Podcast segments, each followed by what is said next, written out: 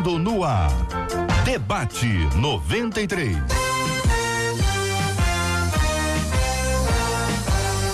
Realização 93 FM. Um oferecimento Pleno News. Notícias de verdade. Apresentação J.R. Vargas. Alô, meu irmão. Alô, minha irmã. Aqui fala J.R. Vargas. Estamos de volta, começando aqui mais uma super edição do nosso debate 93 de hoje, minha gente.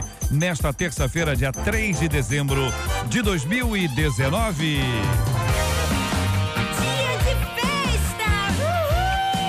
Marcela Bastos, bom dia. Bom dia, JR. Bom dia aos nossos queridos ouvintes. Já com um tchauzinho pra turma do Face, que já tá acompanhando a gente aí ao vivo nessa live de abertura. 968038319. Você sabe, é o nosso WhatsApp.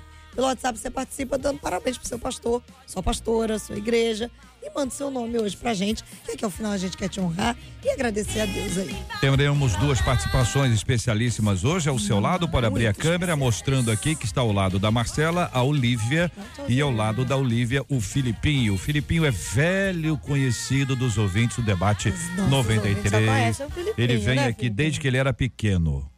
aí, Felipe, já Mas- cresceu? Já muito? Já? Não? Cresceu, sim, senhor. Cresceu, sim, senhor, que eu sei. Cresceu, sim, senhor. Olivia vai nos ajudar com a hora certa. Olivia, olhando para o relógio, diga qual a hora certa no Rio. horas e 4 minutos no Rio. Repita. São 11 horas e 4 minutos no Rio. Nasceu por negócio. Quem vou nasce por negócio. Quem né? nasce por negócio é impressionante. Filipinho, você tem alguma pergunta para Marcela Bastos? Aquela, aquela, qual é? Marcelo, quem são os debatedores? Quem são os nossos debatedores de hoje? Olha, aí, nasceu por então, negócio, é, me nasceu por negócio, é negar, impressionante. Gente, eles são lindos demais. Eu tô aqui apaixonada. Pastor Samuel Volta com a gente hoje. Ao lado dele, doutor Luciano Vilaça. Aqui ao meu lado direito, o pastor Wesley Fontes. E já chegando aqui para se assentar, a nossa menina da mesa, Iveline Ventura. Todo mundo preparado para o debate hoje. Muito bem, muito bem. As participações especiais aqui dos nossos queridos companheiros de trabalho, futuros companheiros de trabalho. Olivia, ô, ô, Marcelo, Olivia tem quantos anos? Vê pra mim. Olivia tem nove. Filipinho já tem quantos? Bem mais velho, bem mais velho, dez anos, bem mais velho. Já é um coroa. Já é o, já é o senhor. Ela, é um aninho de diferença os dois. Que mais? São primos, são priminhos. Muito bem, muito bom tê-los aqui também no nosso debate 93. Como é muito bom ter você com a gente aqui na Melhor. Tá no Face? Venha para o Facebook da 93 FM. Vamos juntos celebrar com alegria a doce presença poderosa do nosso Deus. Estamos juntos no Debate 93. Tema 01 do programa de hoje. Conheço muitas mulheres que valorizam bastante o exterior e homens que fazem questão de ter os seus nomes em evidência. Daí eu me pergunto: o que é pecado? O que é o pecado da vaidade? A vaidade está nas roupas ou nas atitudes?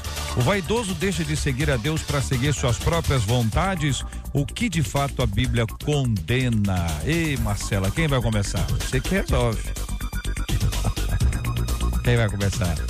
Pastor Samuel, é por ordem, por ordem na mesa. Você viu que o critério foi ordem da mesa e ordem da apresentação. Muito bom dia, pastor. Seja bem-vindo ao nosso debate 93 de hoje. Bom dia, J.R. Vargas. Bom dia, queridos debatedores. Você ouvinte, muito bom dia para você. Um tema instigante e oportuno, porque vivemos um tempo de vaidades afloradas, né? É um consumismo desenfreado e pessoas que é, trocam, precisam trocar de celular a, quase que a cada mês, precisam trocar de, de carro, é, às vezes sem necessidade e movidos muitas vezes pela vaidade. E aí fica essa pergunta que é muito interessante. Até que ponto é vaidade, o exterior e, de fato, o interior? Eu creio que o exterior está muito ligado ao interior porque é o que vem do coração, o motivo do coração. Quando o apóstolo Paulo escreve aos- a sua primeira carta a Timóteo no capítulo 2, igualmente o apóstolo Pedro escrevendo sua primeira carta no capítulo 3, ele fala do enfeite exterior das mulheres. E é óbvio que Paulo não está sendo contra as mulheres se enfeitarem, né? Preparar o cabelo, uma maquiagem bonita, uma roupa bonita. Claro, não é isso que ele está dizendo, mas ele diz respeito a aquilo que vem do coração, a motivação do coração quanto a uma atitude piedosa, sóbria, sincera diante de Deus. Esse é o desafio para o nosso tempo. Eu quero saber o que, que você acha, o que, que você pensa sobre esse assunto, querido ouvinte, acompanhando a gente sobre a questão da vaidade. Conheço muitas mulheres que valorizam bastante o exterior e homens que fazem questão de terem os seus nomes em evidência. Daí a pergunta do ouvinte é: o que é o pecado da vaidade. Eveline Ventura, nossa menina da mesa de hoje, bom dia, bem-vinda. Bom dia, JR, bom dia, demais debatedores. Esse é um tema super atual, importante, né? E a gente sempre, geralmente, quando a gente ouve falar de vaidade, é sempre pensa nas mulheres, né? E eu tô aqui para fazer a defesa delas, porque a gente, a mulher tem essa questão do cuidado com o exterior um pouco né, mais aflorado do que o homem, mas né, não significa que os homens aí não estejam né, sendo seduzidos pela vaidade, né? A gente vê hoje em dia uma preocupação também excessiva com a questão física dos, dos homens, né? A gente vê, aí eu vou ter que dar uma alfinetada, vê muitos pastores aí hum extremamente vaidosos, com marcas de sapato, de Só terno, pastores? gravata, né? Não, eu estou fazendo a defesa das não, mulheres. Mas, porque por que pastores? Por que não falou de jornalistas, não, escritores? Porque a gente está falando no contexto de igreja, né? cantores. né? Cantores, sim, sim. Logo nos mas pastores. Mas quando a gente fala da igreja, geralmente as mulheres são ali mais apertadas nesse quesito, né? Hum. De, ah, temos que falar de vaidade, já bate nas mulheres, né? E eu acredito que quando a Bíblia se refere à vaidade, muitas passagens a gente vê a palavra de Deus referindo isso, tanto no Antigo quanto no Novo, tem muitas questões muito mais profundas do que apenas a questão exterior, né? Uhum. Tem a questão aí da idolatria, a questão da soberba, a questão ali da futilidade, sim, também, a questão de se vangloriar, do orgulho.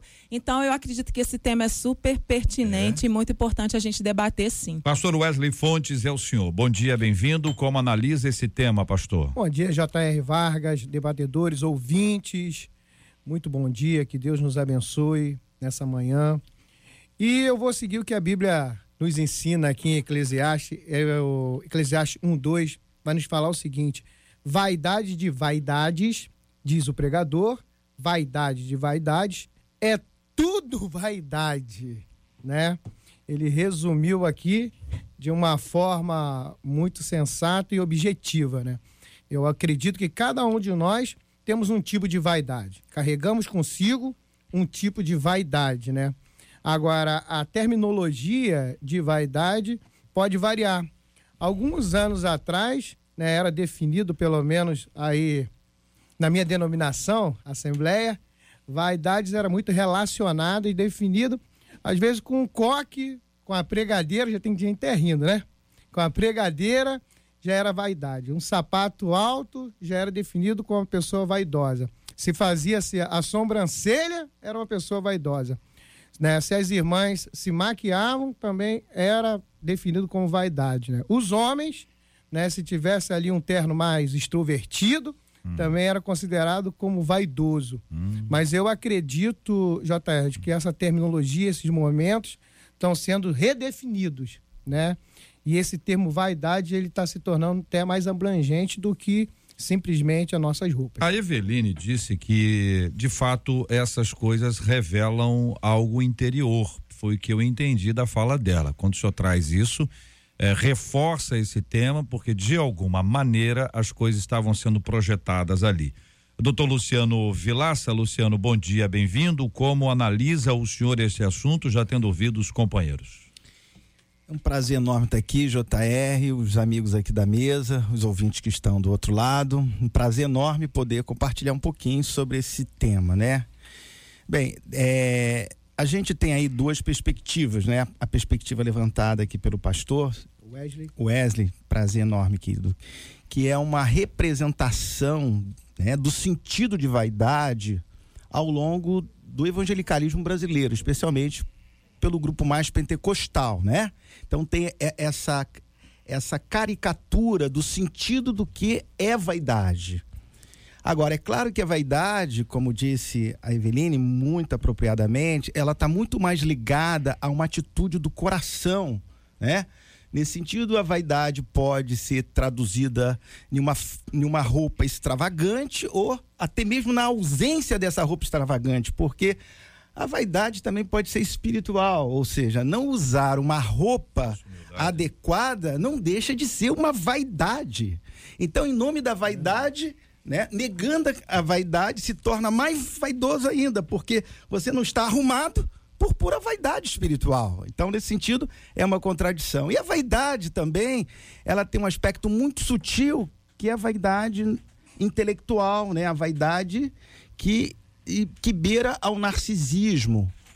É, compreendendo a, a nossa querida irmã Eveline falou dos pastores, né? Obviamente que ela não estava querendo apontar uma classe específica, obviamente, né?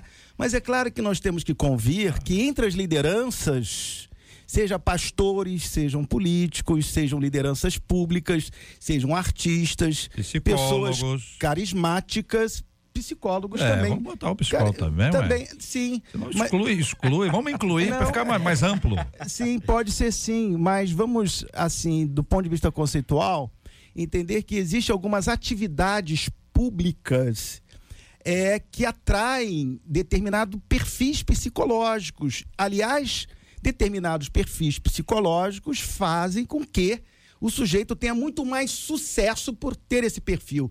Por exemplo, vou dar um exemplo básico.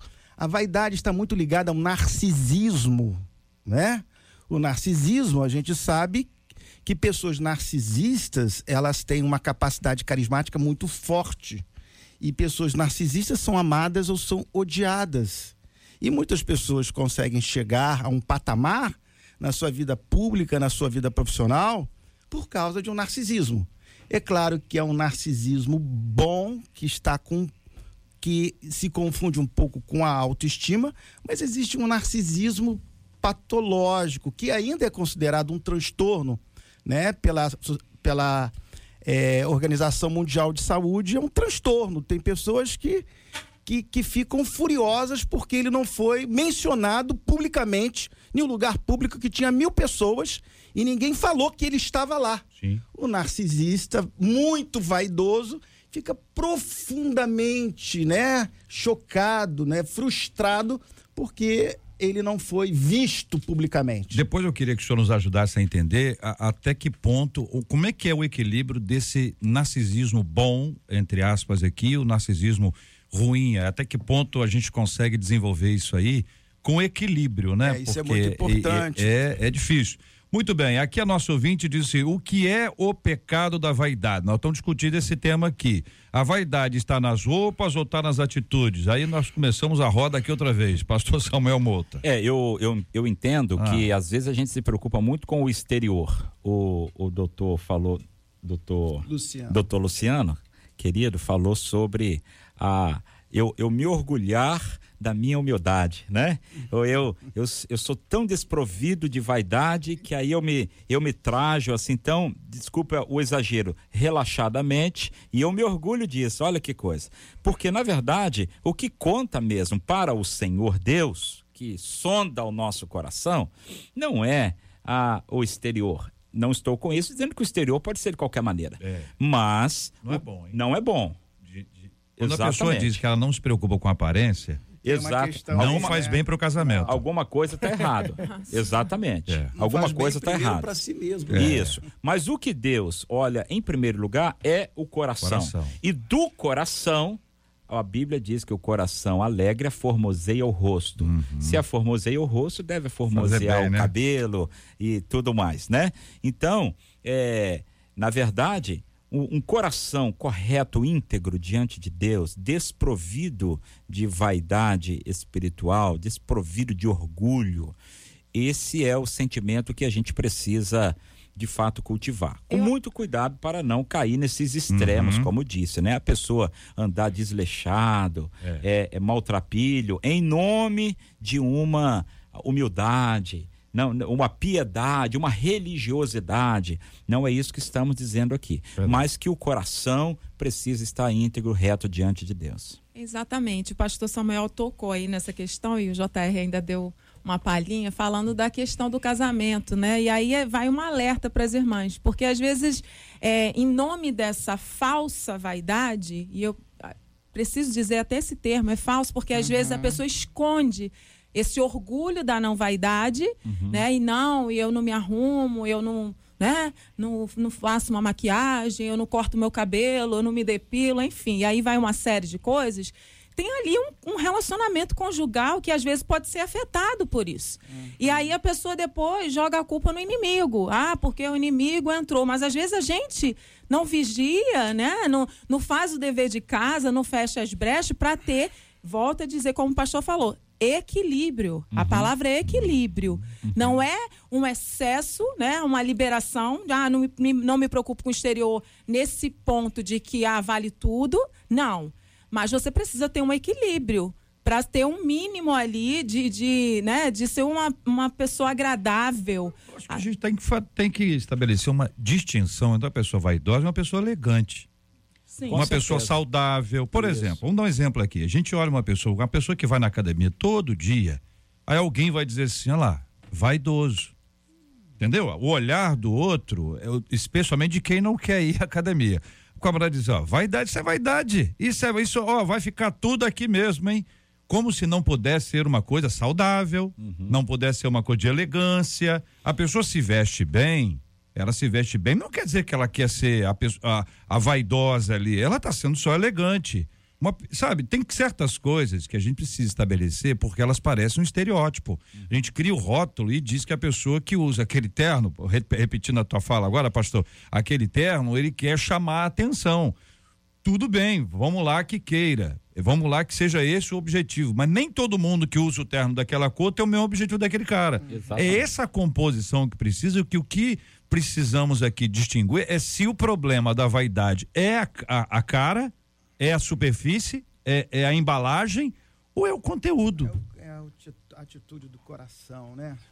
É, então, é, JR, essa linha ela é muito tênue, porque, porque a Bíblia diz o seguinte: amarás ao próximo como a, a ti mesmo, né? É um, é um versículo muito conhecido pela gente.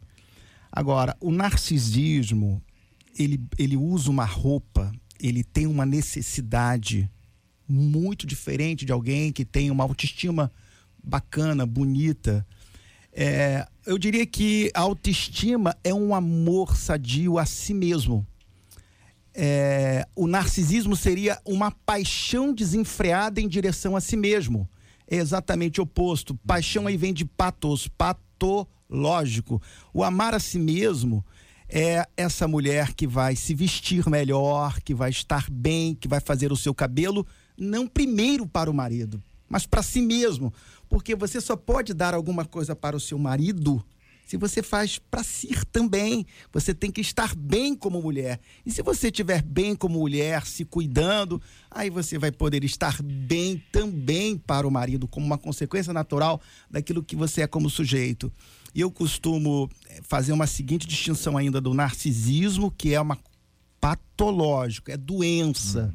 É um transtorno mesmo. O narcisista só quer fazer um tratamento com o melhor cabeleireiro do país, só quer se tratar com o melhor médico do país, só quer usar as maiores grifes. Ele tem essa necessidade. E ele tem a necessidade de receber toda a glória, né? Ele está. Bem, o narcisista por excelência, a gente sabe quem é, gente. O vaidoso por excelência, Satanás é a encarnação, né, da vaidade. Eu subirei, eu serei, eu serei semelhante, eu, eu, eu, eu, eu. Ou seja, o narcisismo Egocêntrico, é né? esse ego exagerado. O problema não é o ego. O ego sou eu. Faz parte, O né? problema é o egoísmo, ou seja, porque Narciso vem do mito, né, lá do mito grego, que ele olha no espelho da água, ele fica tão embebecido, embriagado com esse ser lindo que ele vê no espelho da água, que ele se apaixona por si mesmo, mergulha e ele morre. E essa é uma das razões porque muitas estrelas ou muitos empresários narcisistas, pessoas que a gente vê que se mataram aqui e ali. Por que, que eles se mataram?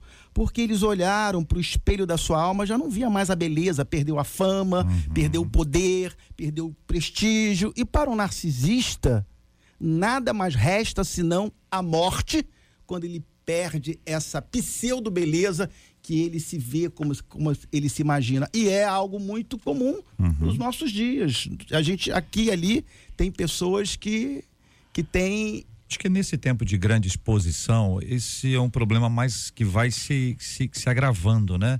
É, é, muita exposição, é, é são muitas imagens. E cada vez que você tem uma imagem e, e, e, você espera que essa imagem produza o reconhecimento, o aplauso, o like, a curtida. Reforça, né? Reforça vai, vai alimentando, esse, alimentando. Nar, esse narciso dentro Eu de acho que um dos maiores problemas emocionais nós vamos viver, ou já estamos vivendo, são os youtubers que deixam de ser é, top. É. Entendeu? Que começa a despencar porque surgem outros. Esse é um mundo cruel. É, ele, eles mudam muito rapidamente de ídolos. Aí, JR, ah. eu acho que, que o doutor Luciano nos traz aqui para uma reflexão ainda mais profunda desse tema, que tem a ver com o próprio sentido da vida. Para que eu estou aqui neste mundo? Qual é a minha razão de viver? Qual é a minha razão de existir? A gente lembra, por exemplo, do apóstolo Paulo jovem prodígio. Paulo, Saulo ainda, né? Saulo, jovem prodígio, reconhecido, superou a todos da sua idade, está escrito lá na carta aos Gálatas. E tinha carta para prender e levar todo mundo, quer dizer, era um, era um, um, um, um fenômeno da sua época. De repente, aquele Saulo se converte, o perseguidor passa a ser perseguido e tudo se inverte na vida dele. Aquilo que antes fazia sentido perde o sentido completamente. E aí ele encontra o sentido da sua vida em Jesus, a ponto de dizer: Vivo não mais eu, mas Cristo vive em mim. Ah, o meu ouvinte que está, nos nossos ouvintes que estão nos ouvindo neste momento, eu acho que a grande questão é qual é o sentido da minha vida. Se eu conheço Cristo, se Cristo é o Senhor do meu coração, se Ele está entronizado no meu coração, o sentido da vida é Jesus e nós precisamos colocar nele esse sentido da vida e aí a vaidade deixa de ser um problema tão acentuado assim, embora a gente continue pecador, né? Uhum. E lutando contra essas coisas, mas a gente encontra a motivação correta da vida, o sentido correto da vida em Cristo que morreu por nós e nós passamos a viver nele. Boa palavra. Eu queria saber que horas são. São 11 horas e 24 minutos. Agora deu 25, então 11 horas e 25 minutos no Rio de Janeiro. Muito obrigado, Olivia. Muito obrigado. Sensacional. Olivia sempre muito pontual, sempre muito ajustada com o nosso tempo. Algumas opiniões dos nossos queridos e amados ouvintes, uma delas dizendo assim: Olha, Evelina, ela diz: Meu corpo é templo do Espírito Santo. Se eu não quero morar mal, o Espírito Santo muito menos. É uma boa frase. Sim. É uma boa frase. Diz aqui a nossa querida ouvinte. Outra ouvinte diz o seguinte: eu tenho, eu tenho, tem que se arrumar sim. Amo me arrumar para ir à casa de Deus e para o meu marido. Eu me visto bem, mas com roupas baratas. Esse tipo de, de ponderação que, ah, pô, eu não gasto muito, né?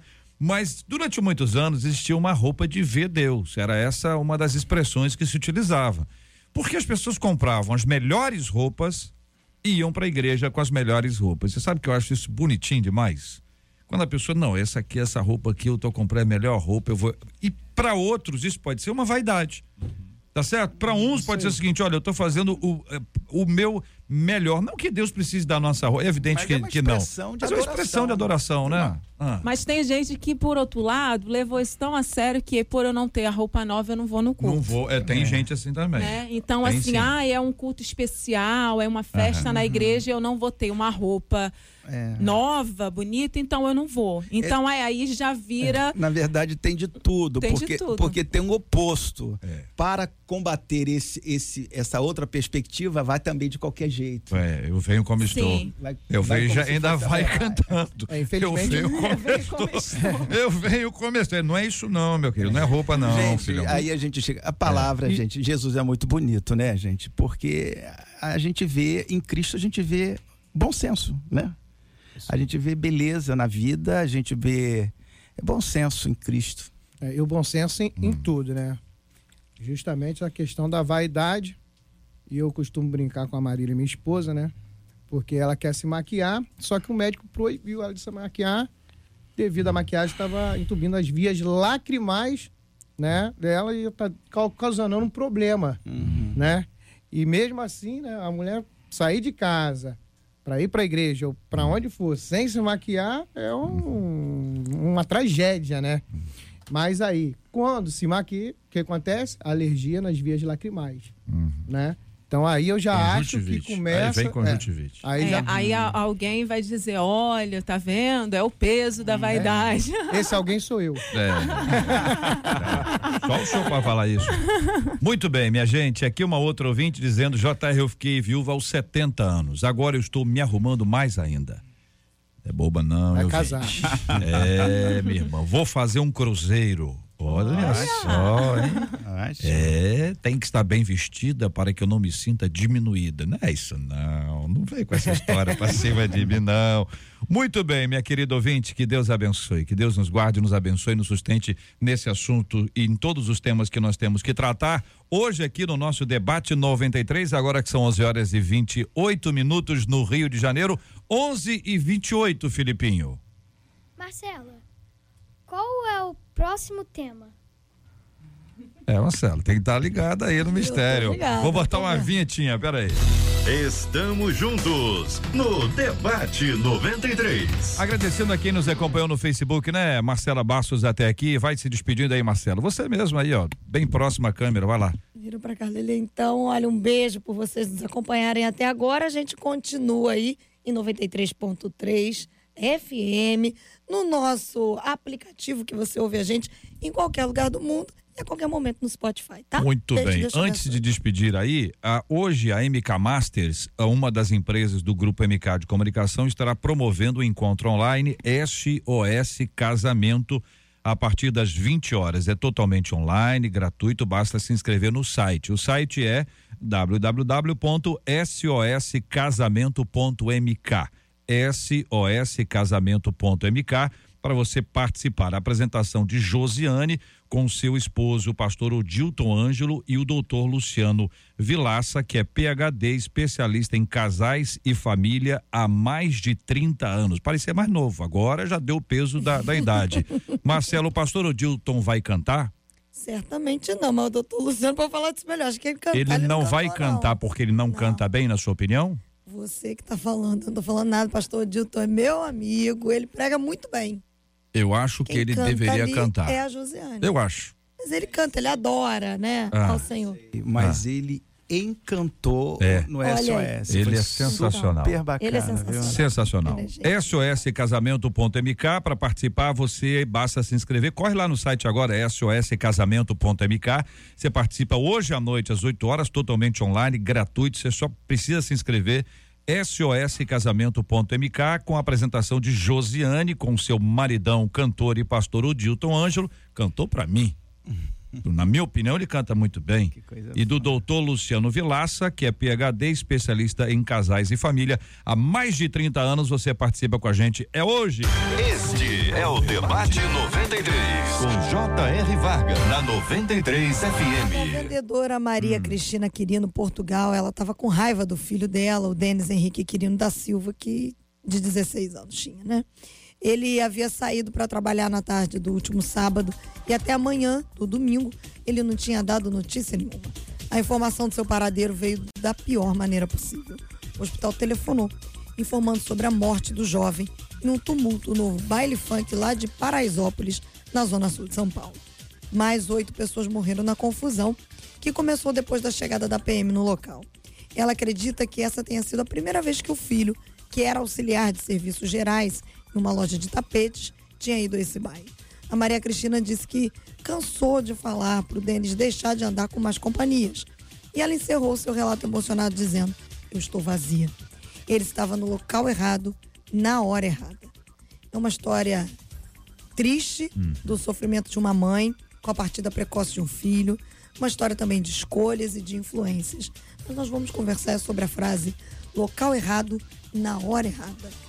Do ponto de vista bíblico, é correto afirmar isso? E aí, vamos começar ouvindo o pastor Wesley sobre esse assunto, pastor? Queremos ouvi-lo e saber da sua opinião. É, essa mãe aí é muito triste, compadecida aí na perda de um filho, não poderia ser diferente. É, mas cabe nós pais, eu vou começar justamente ponderando a, a alguns pontos, acompanhar nossos filhos, né? Porque ela falou assim, eu não sabia nem que meu filho participava desse tipo de evento, né? Eu acredito que deveria ser a primeira vez ela, né, se pronunciando. Hoje nós pais né, temos uma certa dificuldade devido às nossas atividades, às nossas demandas, de acompanhar nossos filhos. Mas nós temos que se lembrar que os nossos filhos, eles são prioridades na nossa vida. Prioridade na nossa vida. Quantas vezes eu vou no colégio do Filipinho e ele nem sabe que eu tô lá para saber como está o andamento dele, como é que ele está lá, para poder acompanhar os filhos bem de perto, para que uma notícia, a, a vasta, é uma notícia que vem destruir uma família de forma surpreendente não possa acontecer conhecendo, JR, uhum. os amigos dos nossos filhos, os pais dos amigos dos nossos filhos, né, dos coleguinhas, para a gente poder fazer, ter um relacionamento mais sadio. Por que isso? É, realmente, você pode até. Ah, se ele tivesse em outro lugar, talvez teria uma menor probabilidade de um desastre desse tenha, é, é, é, ocorrido na vida dele, né? Por quê? Pastor, por quê? Se você vai para um evento que tem a probabilidade de ter confusão, de gerar confusão, ali a probabilidade de acontecer algo de errado é muito grande, JR. Debatedores. Olha, eu acho que a gente vive assim um extre dois extremos. Como a gente estava falando há pouco de extremos, eu acho que esse assunto também tem a ver com extremos. Há um tempo atrás, há alguma, alguns 20 ou 30 anos atrás, o pai mal abraçava o filho, o pai mal beijava um filho. Era aquela aquela rigidez e aquela distância. Talvez alguns dos nossos ouvintes tiveram essa experiência com seu pai, com a sua mãe.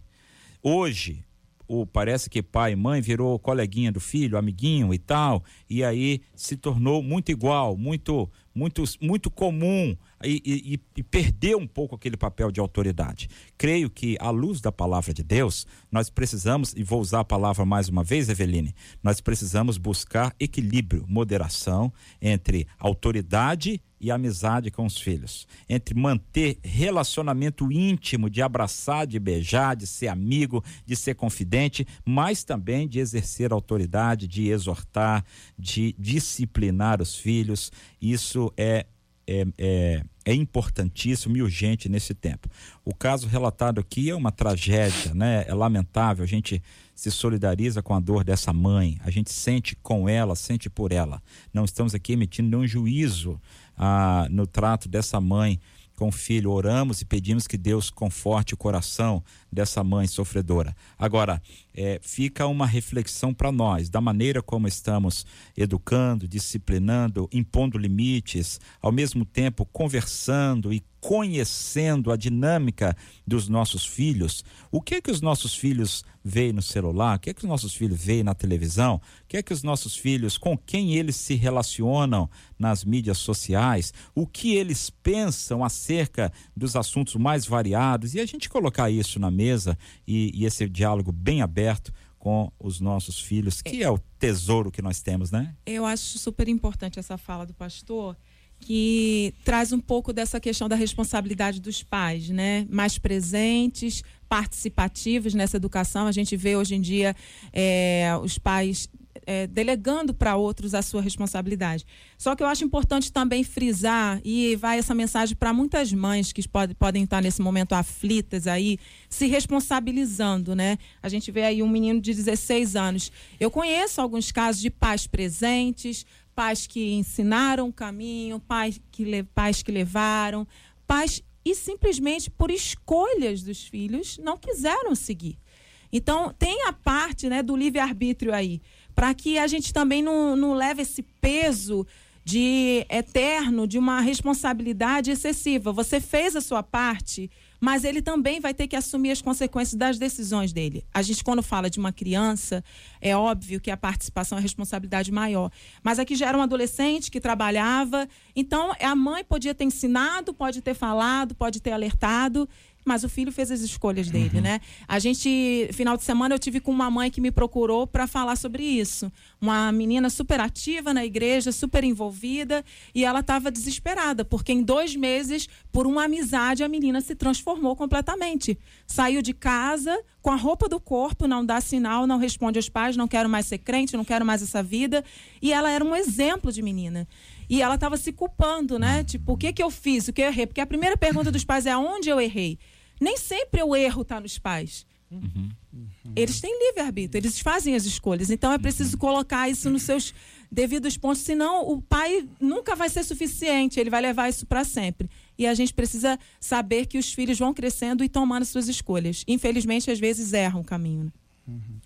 Então, enquanto eu estou lendo aqui, ouvindo um pouco a história dessa mãe, o que me vem à mente é a culpa dessa mãe. Eu queria dar uma palavra para ela, né? É muito comum, diante da morte de um ente querido, mesmo que nós não tenhamos nenhuma responsabilidade na morte, o sentimento de culpa se instalar. Né? Culpa por ele ter partido, ou às vezes também até um ódio pelo morto. Né? Por que me deixou? Então, essa mãe está vivendo uma dor muito profunda. E uma palavra muito específica que eu queria trazer de volta aqui: mamãe. Eu vejo aqui no seu relato que você cansou de falar com este menino. Você fez o que você podia. Não leve essa culpa, a sua culpa, o seu sentimento de culpa. Deixa eu falar uma coisa para você, mamãe. Olha só, a culpa objetiva é um dado da espiritualidade, é o pecado. O sentimento de culpa é um dado psicológico. Você pode estar sentindo uma culpa dentro de uma perspectiva psicológica. Não leve essa culpa. A culpa objetiva é o pecado que infringimos contra Deus. Você não pecou.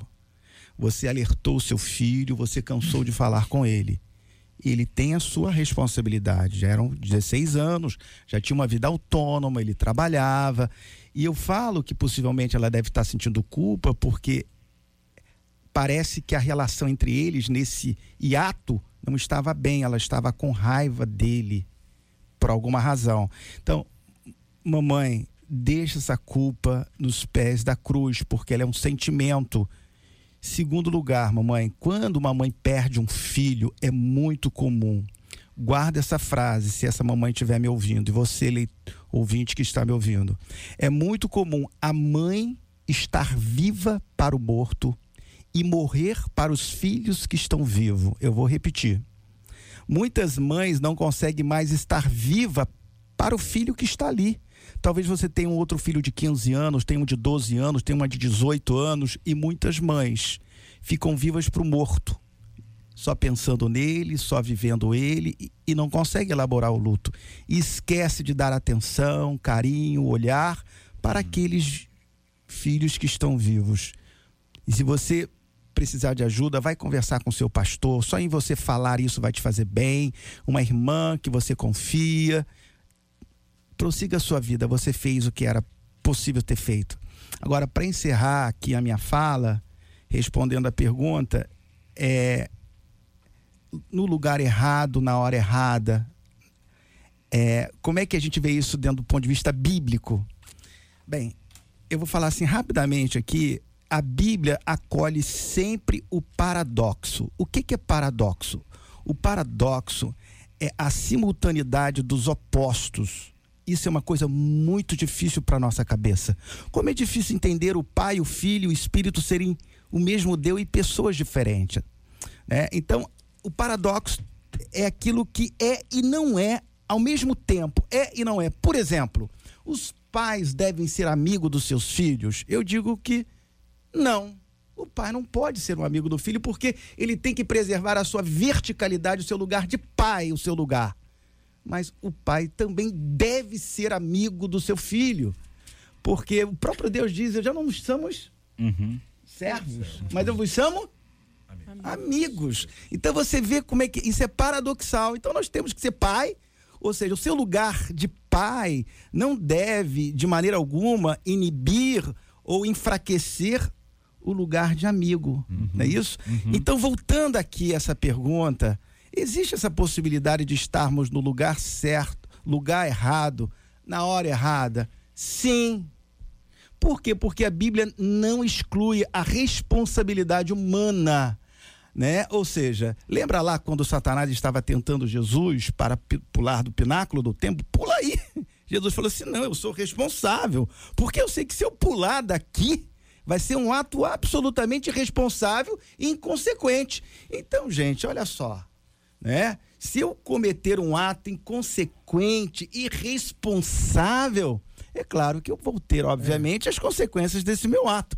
Mas por outro lado, para além disso, também existe uma reis, existe uma soberania divina, uhum. né? Que uhum. sabe tudo, que está em tudo, que tem absoluta. Então, eu acredito que sim.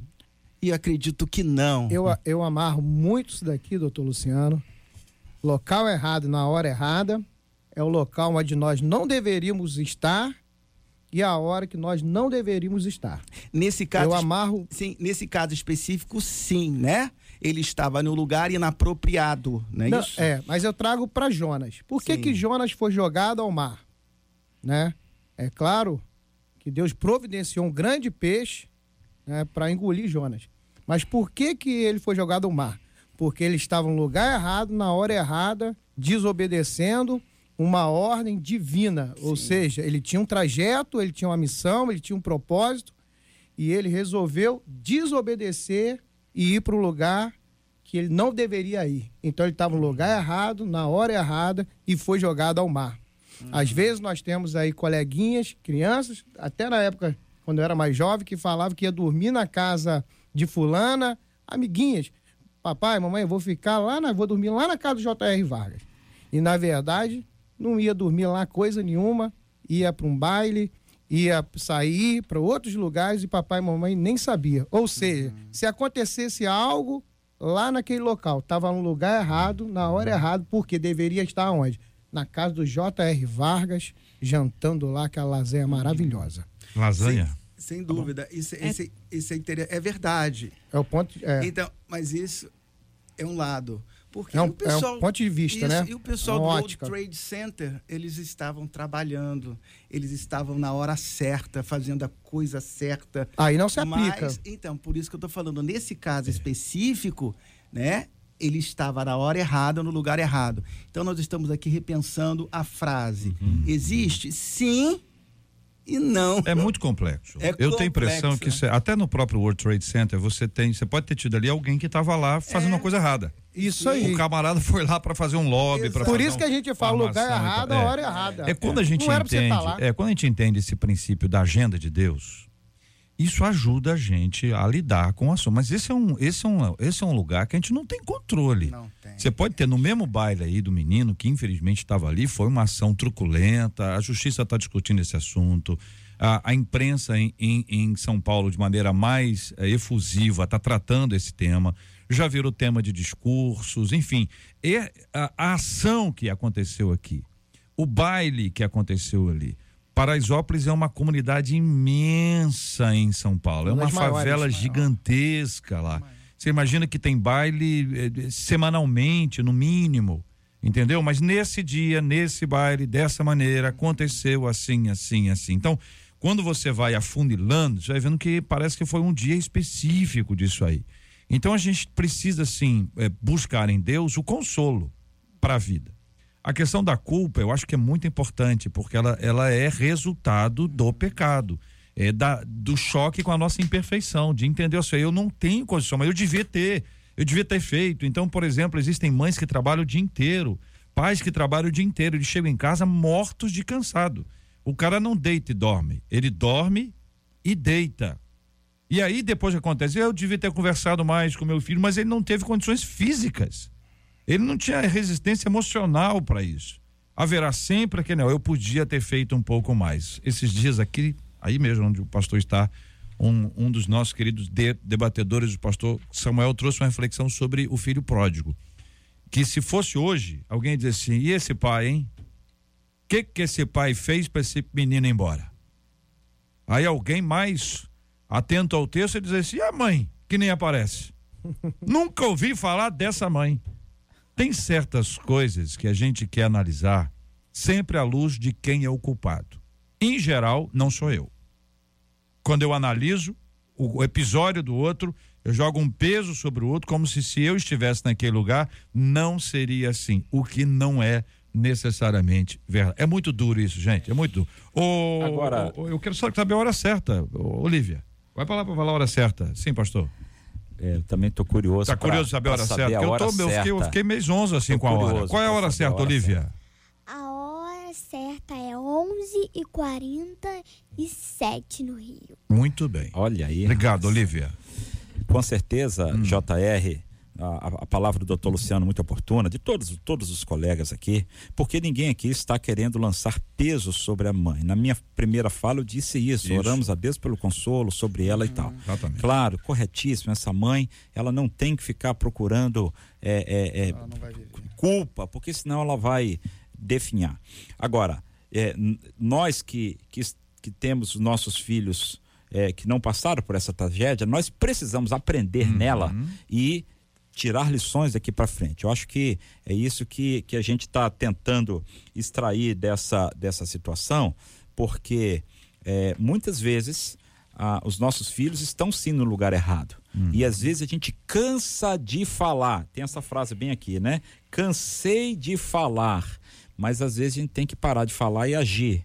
Às vezes a gente tem que exercer autoridade, às vezes a gente tem que exercer disciplina. Aí aquilo que o doutor falou, a gente vira amiguinho, vira coleguinha. Claro que tem que ser amigo, mas às vezes precisa agir com disciplina, autoridade sobre os nossos filhos para que eles eh, encontrem o caminho correto. Eles namoravam por três anos e então a Gillian Hanson foi diagnosticada com câncer de mama, estágio 2. A sua vida virou de cabeça para baixo e para ela parecia um grande fardo ter que ver o Max, seu namorado, sofrendo e dedicando sua vida a ela. Os tratamentos eram duros e a Gillian resolveu terminar com ele. O Max não aceitou os argumentos dela, disse que iria ficar e que não tinha problemas com as dificuldades. Para isso, ele provou da melhor maneira possível. Ele pediu a Dillia em casamento e ela aceitou. Uma cena linda, daquela que ia emocionar qualquer pessoa.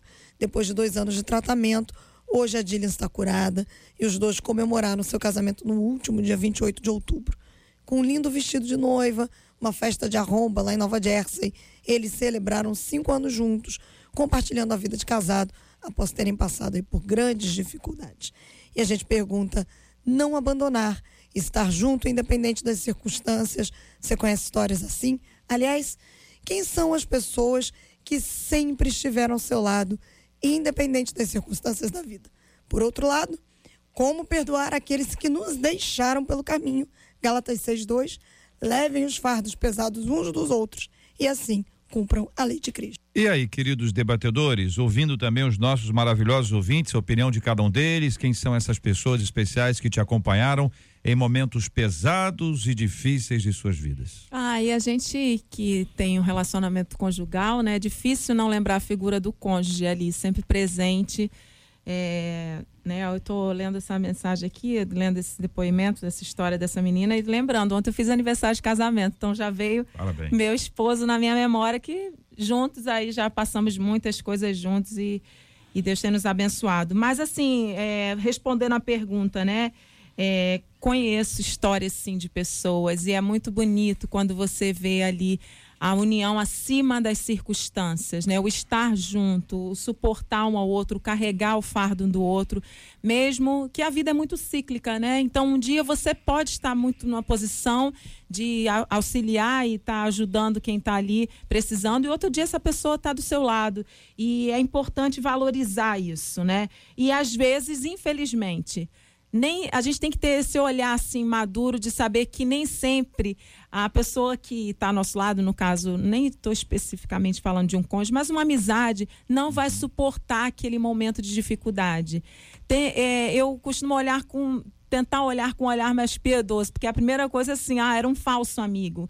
Nem sempre, ela não tem estrutura emocional para lidar de repente com aquilo que vai trazer de volta alguma fase da vida, alguma experiência negativa, e ela não está preparada para viver aquilo de novo. Então, às vezes, ela prefere se afastar. E tem lutas que eu acredito que a gente precisa passar sozinho, sim para que Deus quer trabalhar com a gente, tipo, levar a gente para o deserto e lá a gente ter experiências sozinhos com o Senhor. Então a gente precisa ter essa maturidade para entender quando às vezes o tratar de Deus é especificamente com a gente e valorizar aqueles que ficam, sim, né? Como Ruth e Noemi, né? Uma voltou, chorou, mas voltou. E a outra disse: Não, eu vou com você até o fim. Seja o que acontecer, estou contigo para o que der ou vier. Então, Deus às vezes prepara essas pessoas para estar com a gente nesses momentos de dificuldade. E é muito bom que às vezes a gente vê o refrigério de Deus por meio de outras pessoas.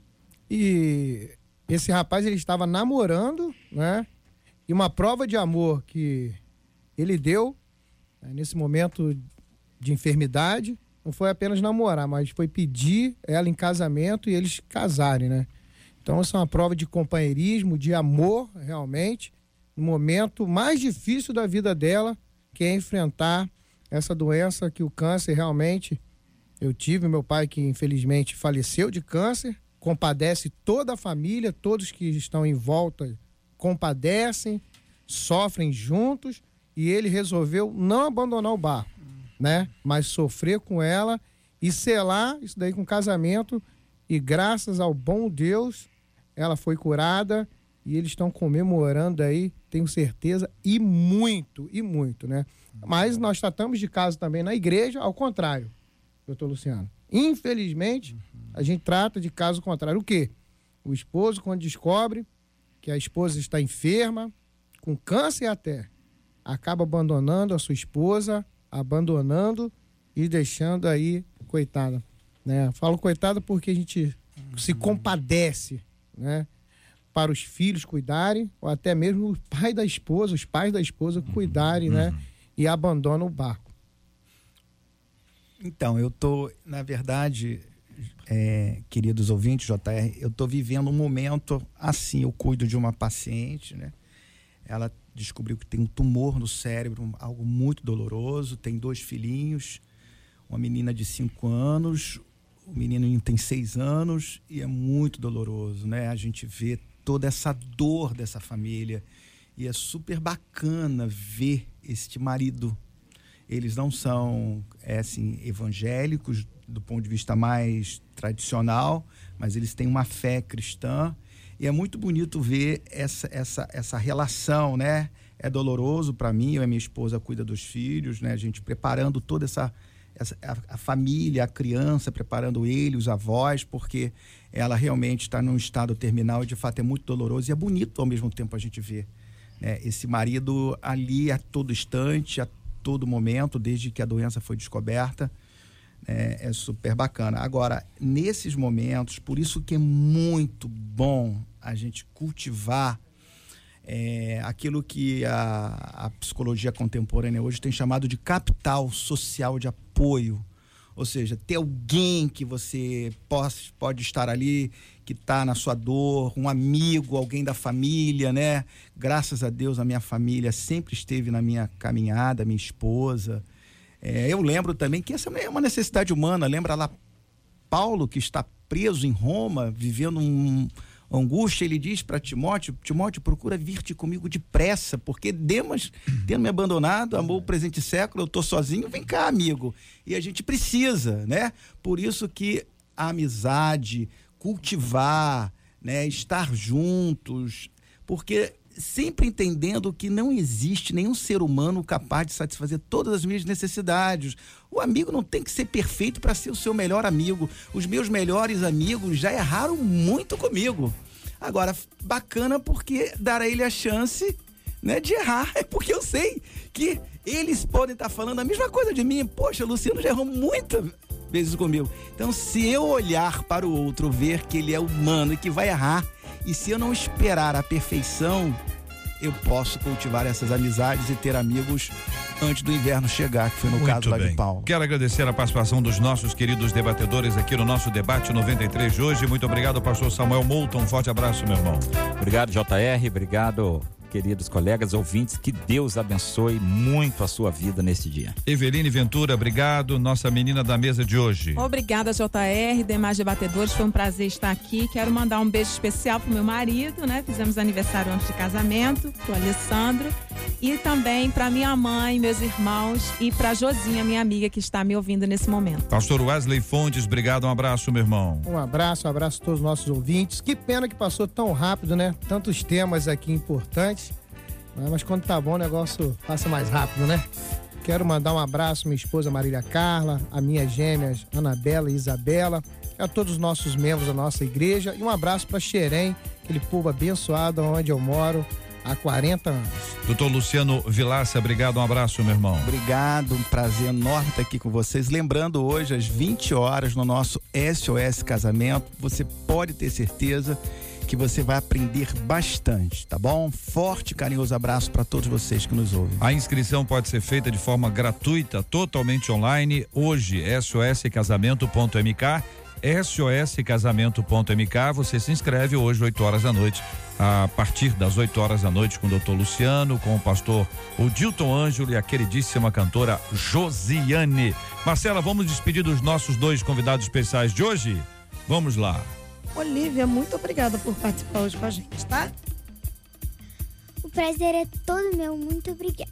Que Deus te abençoe muito, tá bom, Olivia? Você, com, você tem nove anos, né, Olivia? Chega no microfonezinho. Você já entrou de férias? Sim. Já entrou, você entrou há muito tempo ou entrou agora recentemente? Ah, recentemente. Recentemente. Ano que vem você estará em que, em que turma?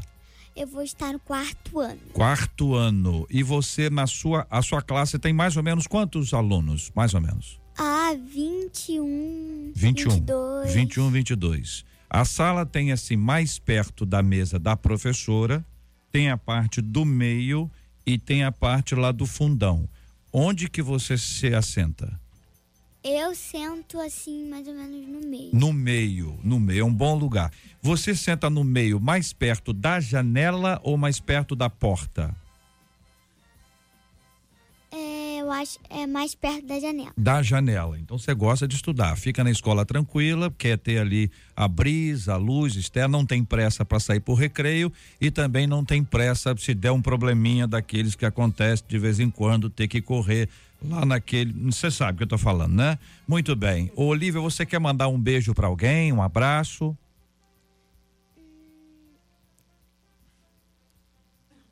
Olha eu pro lado quero ali. mandar é. um beijo pra minha mãe.